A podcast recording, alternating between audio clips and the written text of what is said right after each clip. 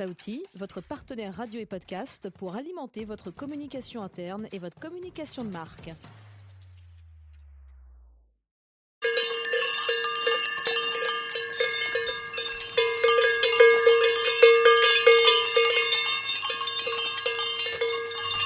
Bonjour et bienvenue dans notre podcast Des chèvres dans le Larzac, le podcast où l'on parle reconversion professionnelle au féminin. Chaque mois, nous donnons le micro à des femmes qui ne sont pas parties élever des chèvres dans le Larzac, mais qui ont donné un coup de volant sur une route bien tracée. Des femmes qui ont osé changer de métier, de voie, de vie. Quel a été leur déclic? Comment ont-elles sauté le pas? Ont-elles trouvé leur Larzac Elles nous racontent tout ici. Et si le sujet vous intéresse, vous pouvez retrouver plus de 70 témoignages de reconversion professionnelle sur notre blog ou notre Instagram des chèvres dans le larzac.com. Merci à notre partenaire le magazine Rebondir qui nous épaule et nous ouvre les portes de son studio. Et merci à vous surtout de nous écouter. Si le podcast vous plaît, likez, commentez, partagez sur votre plateforme d'écoute pour que l'aventure puisse continuer.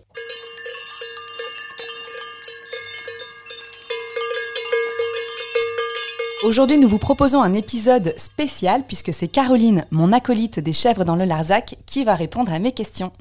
Donc après deux ans à tirer les verres du nez de plus de 70 femmes sur Instagram, le blog ou dans notre podcast, c'est à toi Caroline de raconter ton histoire. L'intervieweuse interviewée. Eh oui. Donc je commence quand même par un petit traditionnel tour de table. Euh, donc nous sommes avec Christelle Simon du magazine Rebondir, que nous retrouverons comme à chaque fois en fin d'émission pour sa chronique Trouve ton Larzac. Bonjour, Christelle. Bonjour. Je suis moi-même Florence Martin-Polmier, ex-journaliste reconvertie dans les relations médias, puis dans la création de contenu éditorial en freelance. Et enfin, Caroline, Bonjour Florence. dans le Larzac, reconvertie entrepreneuse et interviewée aujourd'hui. Donc Caroline, tu as 39 ans, trois enfants et déjà deux switches à ton actif. Puisque tu as commencé comme journaliste radio, tu t'es reconverti dans la communication, tu as quitté le salariat l'an dernier pour lancer ta start-up écolo Le Caba. Donc on va te poser la question qu'on pose à chaque fois aux invités. Est-ce que tu peux nous pitcher Le Caba en 30 secondes top chrono? Je vais essayer de faire aussi bien que, nos invités. Le Caba, en fait, c'est euh, le site qu'il vous faut si vous avez envie de consommer mieux sans chercher plus. Sur lecaba.fr, j'en profite pour euh, donner l'URL du, site, on propose des alternatives éco-responsables pour tous les gestes du quotidien. Donc que vous vouliez remplacer le bidon de gel douche par du savon solide, vous mettre au vélo électrique, adopter les culottes menstruelles euh, plutôt que les protections jetables ou vous mettre au compost. En fait, pour tous les gestes, tous les achats qui sont ancrés dans nos habitudes, il y a des alternatives plus responsables qui existent et le CABA s'occupe de les chercher pour vous, de les décrypter, de les comparer et aussi de vous donner plein de conseils pour avancer vers un mode de vie plus écolo sans trop de prise de tête. Donc euh, j'ai testé hein, et approuvé les conseils et les petites recettes d'Icaba. Euh, donc si on revient quelques années en arrière, Caroline, euh, avant de lancer le Caba, tu as eu plusieurs vies professionnelles. Donc c'est pas ton premier switch. Euh, donc comme j'ai dit tout à l'heure, tu as commencé au micro de Radio France, puis tu as travaillé à la communication de la Fondation Apprenti d'Auteuil où on s'est rencontrés. Est-ce que tu peux nous raconter rapidement toutes ces années? Oui, toutes ces années, effectivement, j'ai essayé de faire vite. Euh, en fait, moi, j'ai une formation de journaliste. Euh, j'ai commencé les piges bah, dès, le, lycée, où je travaillais dans le petit journal local. J'ai fait une école de journalisme ensuite. Et effectivement, j'ai travaillé, comme tu l'as dit, plusieurs années euh, à la radio, notamment à France Info et France Inter, où je présentais les journaux. Donc, j'étais déjà comme là, avec un casque sur la tête et derrière un, micro. C'est pour ça que j'adore le podcast. Et, donc, après quelques années en, radio et en journalisme, euh, j'ai eu l'opportun- l'opportunité en fait de tester un, nouveau euh, métier qui m'a plu, c'est-à-dire la communication. Je suis entrée dans une petite agence de com où j'ai passé euh, là aussi quelques années. Donc c'était ma première reconversion parce que c'était tout à fait nouveau pour moi et donc j'ai appris un peu sur le tas euh, ce qu'était euh, un client, un budget, une stratégie de com euh, et, la construction d'un site web. Donc j'ai travaillé quelques années là-bas et ensuite j'ai eu envie d'utiliser toutes les compétences acquises en communication pour une cause d'intérêt public. Voilà, j'avais très envie d'aller travailler dans le domaine de l'éducation et c'est là que j'ai pu intégrer la fondation Apprenti d'Auteuil où nous nous sommes rencontrés toutes les deux. Euh, qui est une, fondation pour la présenter en quelques mots, qui vient en aide aux jeunes en difficulté. et, là-bas, je travaillais donc à la, direction de la communication, où je m'occupais des relations avec les médias et puis de tous les contenus aussi éditoriaux qui étaient produits sur le site ou sur les magazines de, de la fondation. Et c'était une super expérience parce que c'était l'occasion de, eh ben, d'être utile, de euh, porter euh, la cause des jeunes euh, en difficulté, des jeunes les plus éloignés de l'emploi, de, la porter dans les médias, de faire parler d'eux, d'essayer de faire bouger les choses, faire avancer les, politiques publiques en faveur de plus d'égalité dans l'éducation. Donc c'était quand même un, sacré, un sacré challenge. Donc on voit la manière dont on parle que tu as quitté un boulot qui te plaisait, qui avait du sens et qui comptait pour toi. Donc c'est rare parce que nous on, on interviewe plutôt des femmes qui sont parties d'un boulot qu'elles n'aimaient plus. Euh, pourquoi tu es partie du coup? Alors ça, c'est la, la, grande question qu'on m'a beaucoup posée, parce qu'effectivement, j'avais la chance d'avoir un boulot euh, sympa, qui a du sens, euh, et, avec des gens super, et voilà, très bien entourés. Mais en fait, bah, j'ai fait, fait ça pendant 8 ans et demi. Et malgré tout, j'ai quand même ressenti un essoufflement au bout de quelques années. C'est-à-dire que je sentais que la flamme était peut-être plus la même qu'au tout début, euh, que j'avais testé pas mal de choses. Et surtout, je me disais, bon, j'ai encore des années et des années devant moi. Est-ce que j'ai envie de faire la même chose toute ma vie? Est-ce que j'ai envie de, de changer, de tester euh, d'autres métiers? Donc l'envie a commencé un peu à me titiller. L'envie d'entreprendre aussi, ça faisait longtemps que j'y pensais un peu. Euh, sans oser, parce que justement, je me disais tout le temps, non mais attends, t'as un job super, qu'est-ce que tu vas chercher midi à 14h, euh, euh, reste, reste où t'es. Et en même temps, j'avais cette petite musique de fond. Qu'est-ce qui, euh, du coup, t'as décidé à partir? T'as eu un déclic? Comment ça s'est passé? Bah, Déjà, une chose quand même, c'est que j'avais pas envie d'attendre d'être vraiment lassée ou essoufflée ou démotivée pour partir. Parce que justement, c'est une bonne expérience et j'avais envie de partir bien en l'ayant choisi, en ayant trouvé ma voie. Et voilà, j'avais pas envie d'attendre d'en avoir marre, quoi, clairement. Donc, je voulais que ça reste positif. et puis après, il n'y a pas eu vraiment de déclic, mais quand cette envie a commencé à arriver chez moi, tu étais là et, on en a parlé des, centaines de fois euh, et plus. On a eu envie justement d'aller chercher euh, de l'inspiration et de rencontrer d'autres euh, d'autres personnes qui avaient changé de vie. Donc c'est comme ça que les chèvres sont nées. Et donc si j'avais un, un, déclic, ce serait quand même les chèvres dans Larzac. Parce que finalement, quand on a commencé toutes les deux à interviewer des femmes qui avaient changé de voie, moi ça m'a aussi ouvert les yeux. C'est-à-dire que j'ai compris qu'on pouvait avoir mille vies professionnelles, tous les métiers dont on parlait avec les personnes que j'interviewais. À chaque fois, je non mais ok, j'ai trop envie de devenir fleuriste. Non mais en fait, j'ai trop envie de lancer ma marque. Hein. J'ai trop envie de devenir, euh, voilà, de, de, devenir, euh, je sais pas, agent IMO, je sais pas. On a fait tellement de métiers euh, et à chaque fois, je me disais mais ça a l'air génial. Et donc, je me suis juste dit mais en fait, il y a tellement de vie. Donc bah, voilà, il faut que tu commences maintenant si tu as envie de changer et de, et de tester d'autres métiers. Il faut y aller. T'as rien à perdre, t'as tout à gagner. Donc go quoi. C'est vrai que je me souviens bien de cette période où on était euh, surexcité euh, par, euh, par la reconversion professionnelle.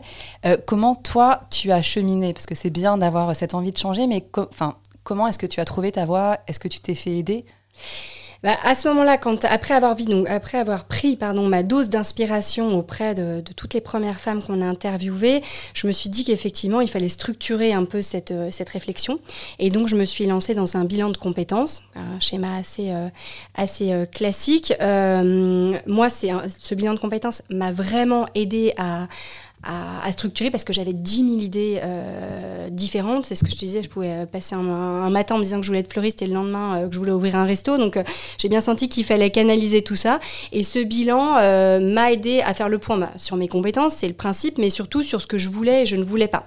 Parce qu'en plus, moi, je partais d'un boulot que j'aimais bien. Donc c'était encore plus compliqué. J'étais pas en opposition. J'étais juste à la recherche de quelque chose de nouveau qui pourrait m'épanouir différemment et dans lequel je pourrais quand même réutiliser mes compétences continuer aussi à utiliser ce que je savais faire, c'est-à-dire euh, écrire, faire de la com, parce que j'aimais ça en fait. J'étais pas en, lutte avec, euh, avec ce métier-là, j'aimais ça. Donc j'avais envie de trouver d'autres façons de l'appliquer avec peut-être plus de liberté. Et donc, assez vite, plus de liberté et puis plus d'équilibre pro-perso, je pense. Donc assez vite, la piste de l'entrepreneuriat s'est dessinée pendant le, bilan de compétences. Et. Euh, mais rester à savoir un peu dans quel domaine. Donc j'ai en fait, je suis, partie de mon bilan avec euh, euh, deux projets euh, assez différents, mais, mais assez abouti dans le sens où quand même en bilan on vous fait travailler jusqu'au business plan, comment est-ce qu'on va s'y prendre, quelles sont les étapes qu'on va, qu'on va mettre en place, etc. Donc je suis vraiment partie avec un petit document pour deux options de ok, quand tu auras quitté ta boîte, tu pourras faire ça, tu pourras faire ça. et, et, voilà, et j'avais l'impression d'être un peu plus armée après ce bilan. Ouais. Alors, Caroline ne ment pas, hein, c'est-à-dire que tous les jours, elle me disait qu'elle allait être créatrice de bijoux, euh, boulangère, euh, décoratrice d'intérieur. Mais au final, effectivement, tu t'es repartie avec une idée assez forte de créer des suites. Mm. Euh, et cette idée de créer un site aussi sur la consommation responsable. Donc, comment est-ce que tu as tranché? Bah, effectivement, je suis partie avec euh, l'idée de lancer une marque de, vêtements, euh, mais euh, assez vite, j'ai quand même été confrontée à plusieurs difficultés. Déjà, c'était un domaine que je connaissais pas du tout, et, je, me suis vite dit, mais en fait, je, voilà, tu connais rien, tu connais pas les fournisseurs, tu n'as jamais dessiné un, un, vêtement, ça va quand même être très compliqué. Donc, ça m'a déjà un peu, un peu fait peur. Et puis, en plus, c'est vrai que voilà, l'industrie textile est une industrie extrêmement polluante, donc ça venait à se confronter un peu violemment avec des convictions grandissante euh, en matière euh, euh, d'écologie et l'envie de consommer mieux, de consommer différemment. Donc j'avais, il y a un moment où j'étais là, ok, est-ce que c'est vraiment la bonne idée pour toi?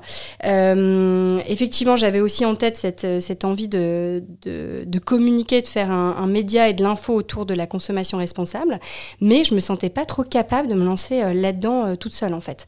Et, et donc j'en étais un peu à cet entre-deux quand le, quand le Covid est arrivé, donc ça a encore un peu plus troublé cette euh, cette, réflexion et ça m'a fait hésiter, bah, jusqu'au moment où euh, coup du destin, euh, j'ai été mise en relation avec, avec Claire qui est devenue mon associée depuis, et qui en fait avait le, un peu le même projet de faire un média et de l'info autour de la consommation responsable, et qui cherchait une associée. Donc c'est le fruit du hasard total, mais euh, voilà, un jour, j'ai été euh, contactée par Claire euh, qui me dit j'étais le projet, j'avais l'impression qu'elle me parlait du mien en fait, et elle me disait je cherche une associée pour faire ça quoi.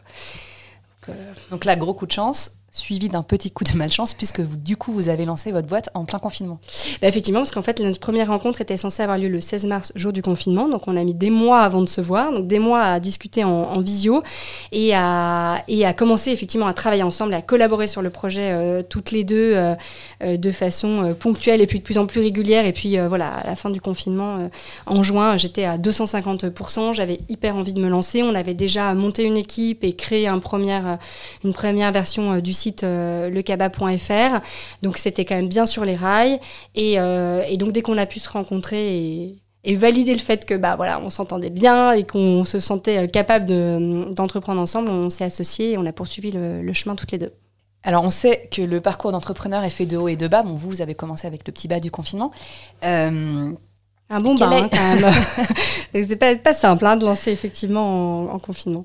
Oui, surtout qu'on rappelle quand même que tu as trois enfants, il y avait l'école à la maison. Euh. Tout à fait, voilà. Je pense que plein de gens ont connu cette situation, mais effectivement, c'était quand même très particulier. Est-ce que c'est ta plus grosse galère ou est-ce que tu en as eu d'autres? Non, franchement, pour l'instant, avec le cabas, j'ai pas eu l'impression d'avoir de galère. Hormis ça, hormis cette frustration de se dire on, lance quelque chose euh, alors qu'on est euh, chez nous, qu'on peut pas rencontrer. On avait une petite équipe de stagiaires. Euh, il y en a certains que j'ai jamais rencontrés en vrai, en fait, parce que leur stage s'est arrêté.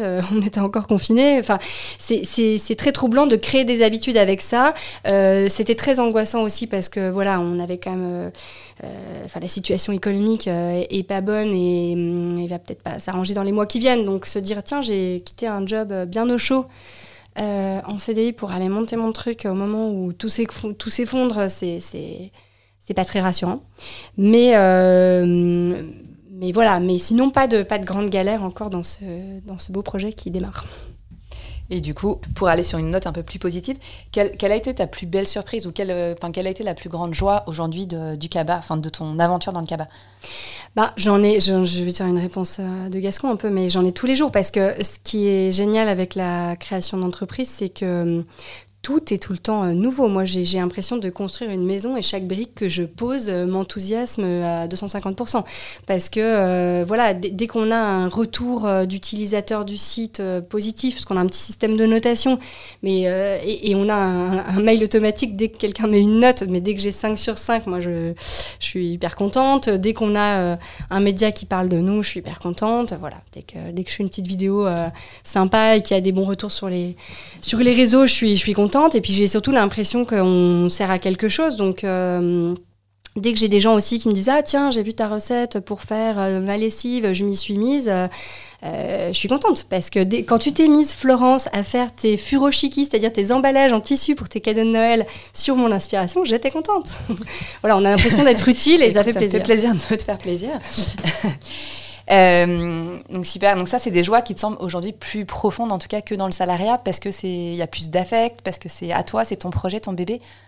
Oui, effectivement, tu as raison. C'est un peu mon bébé, donc tu euh, bah, en fait, c'est de la reconnaissance directe. Parce que quand tu travailles dans une grande entreprise, euh, tu peux avoir des, des moments hyper euh, forts, hyper positifs, te sentir fier de ton travail. Mais c'est vrai que c'est souvent très dilué parce que tu sais souvent que c'est, bah, une victoire collective. Et c'est génial aussi, hein, les victoires collectives.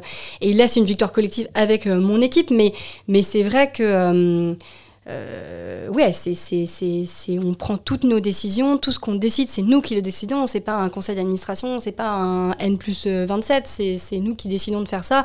Et parfois on se plante et parfois ça marche, mais quand ça marche, c'est génial, et quand on se plante, on apprend pour euh, la fois suivante. Donc c'est, c'est assez profond, ouais.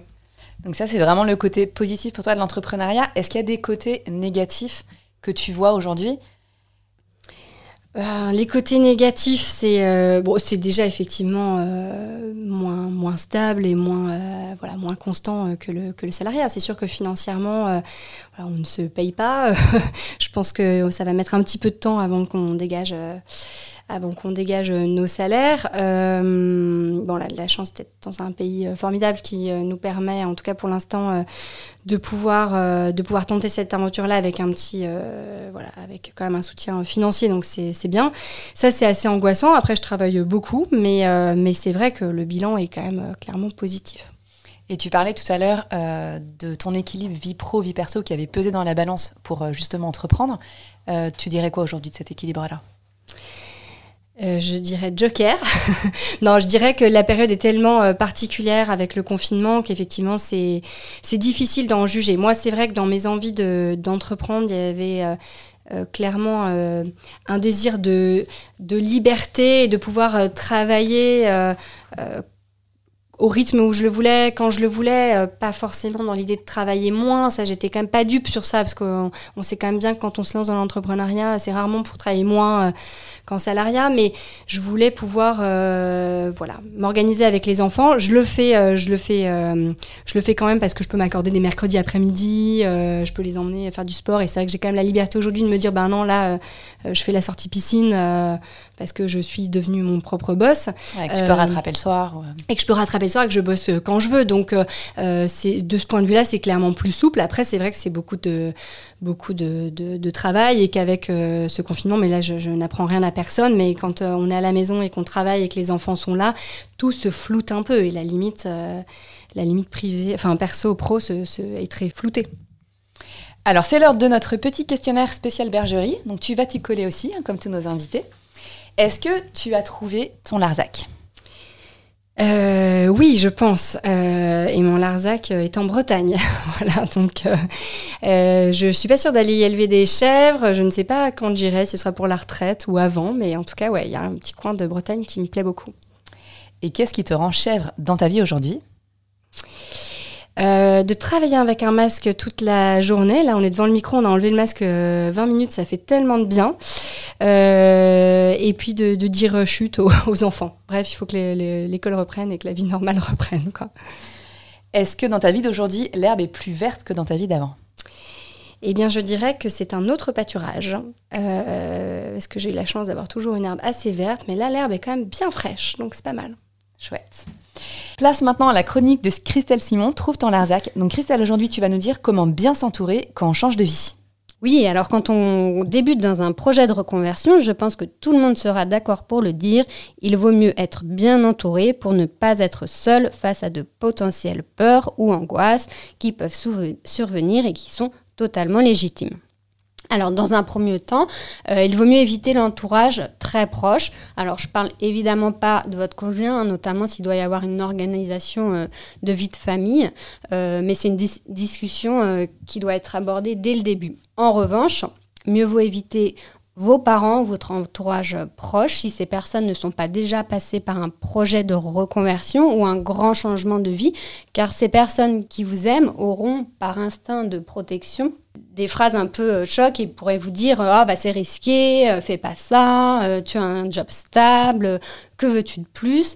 Voilà, ils, peuvent vous transmettre leur peur, surtout quand le projet est encore en cours d'élaboration, car on est plus vulnérable et on peut se mettre à douter de son projet et c'est un peu dommage.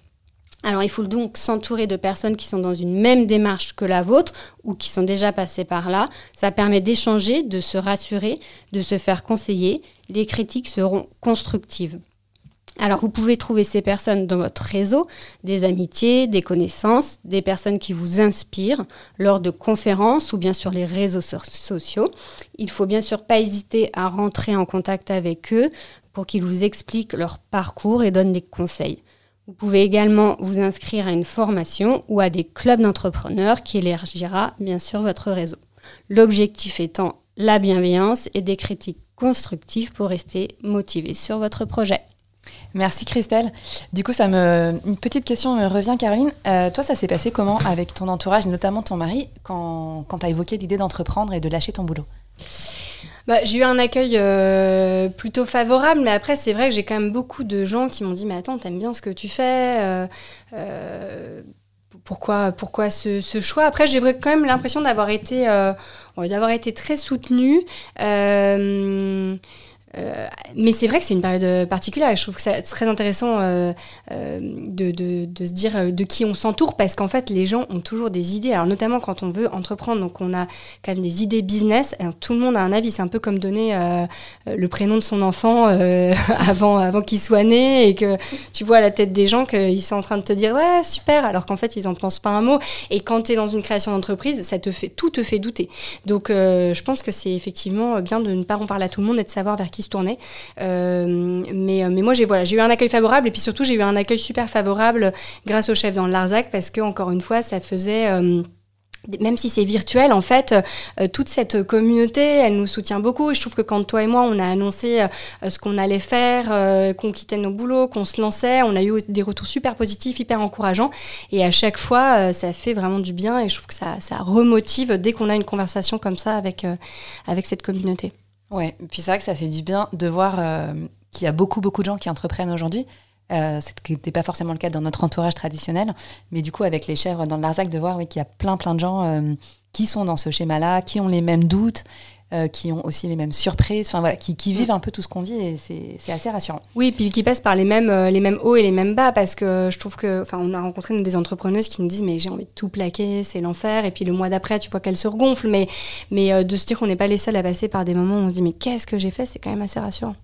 Bon bah merci la communauté et, et merci Caroline donc de nous avoir partagé ton histoire et d'avoir changé de place aujourd'hui. Euh, merci à vous tous de nous avoir écoutés jusqu'ici. J'espère que l'histoire de Caroline vous a inspiré. Si vous avez aimé, likez, commentez, partagez. Et on se retrouve très bientôt pour un nouvel épisode. Et en attendant, nous sommes toujours ravis de vous retrouver et de discuter avec vous sur Facebook ou sur notre Instagram des chèvres dans le Larzac. Merci Florence, merci à tous.